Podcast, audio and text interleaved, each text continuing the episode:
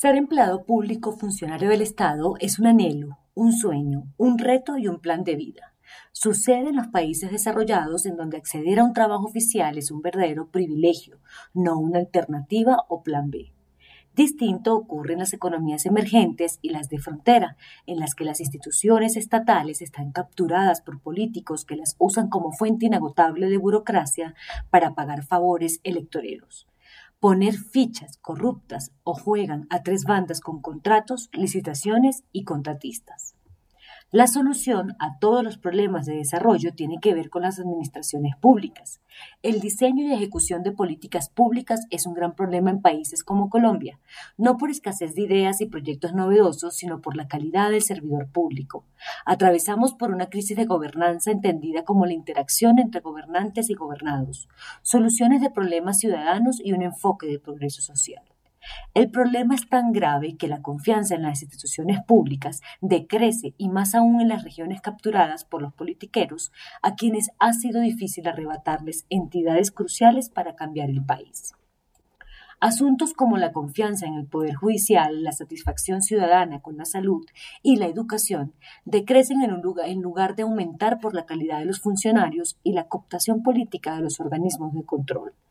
Las perspectivas económicas y fiscales de Colombia se han deteriorado derivadas de la pandemia y las protestas sociales, además de un crónico lento crecimiento.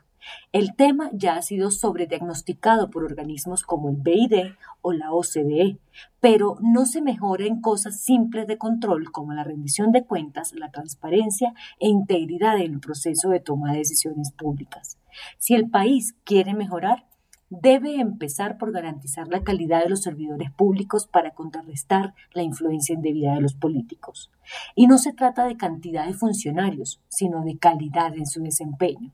Si se mira la OCDE, los países con más empleados públicos son Dinamarca, Noruega y Suecia, con 30% de funcionarios como porcentaje del empleo total. Chile y México registran 10%. Colombia, en cambio, está en el promedio mundial de 18% sobre el total de ocupados. No hemos avanzado en el mérito para la contratación de personas en las entidades públicas ni en los indicadores de medición de sus roles y funciones. No hay mucha coordinación de políticas, gestión pública y capacidad institucional para dar resultados de transformación.